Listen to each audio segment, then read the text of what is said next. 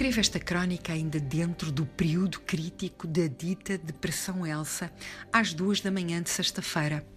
Daqui a uma hora parece que a coisa amaina e às duas da tarde volta a piorar. O meu primeiro banho na Depressão Elsa foi a chegar ao metro Colégio Militar em Lisboa, quase às cinco da tarde, no exato instante em que um ciclone se levantou, atirando os lagos que havia no chão para cima da gente e de caminho levando os guarda-chuvas. Desci ao metro como a um bunker. Quando saí já estava noite e filas de faróis enchiam o caos do rato, que na verdade é um polvo, com braços em todas as direções, para cima e para baixo. Naquele momento, um polvo cego, incluindo os peões como eu, que tentavam avançar contra o vento, protegendo a cabeça como podiam. Recompus-me um pouco numa casa amiga porque tinha de ir falar a uma livraria. O mais provável era ninguém aparecer, claro, mas eu tinha de ir na mesma. Como as filas dos faróis estavam paralisadas, fui a pé, uma caminhada de nem meia hora, aproveitando uma pausa da chuva. As pessoas pareciam presas dentro dos automóveis, embaciados. Quando atravessei o Jardim da Estrela, não devia haver uma árvore intacta. Elsa limpara copas, arbustos, ramos e troncos. Esculturas negras retorcidas recortavam-se no meio do caminho. Milagrosamente, cerca de 17 sobreviventes compareceram na livraria.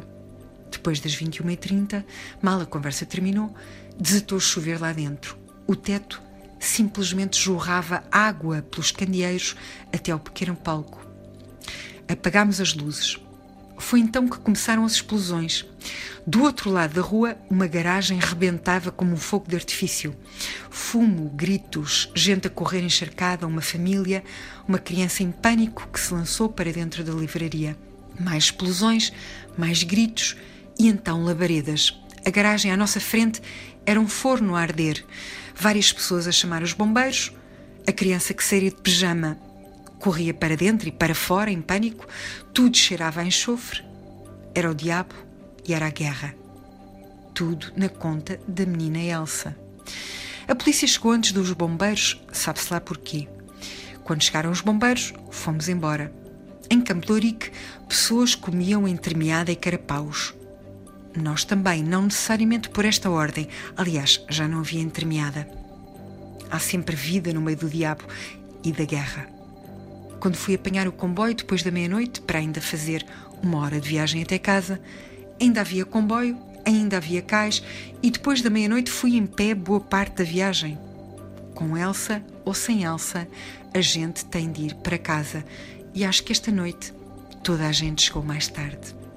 Mas agora que já cá estou, vejo que foram milhares de acidentes de norte a sul do país, centenas de árvores caídas, dezenas de desalojados, dois mortos, inundações, barcos parados, marginal parada, comboios interrompidos, falhas de telefone, falhas de luz, desabamentos.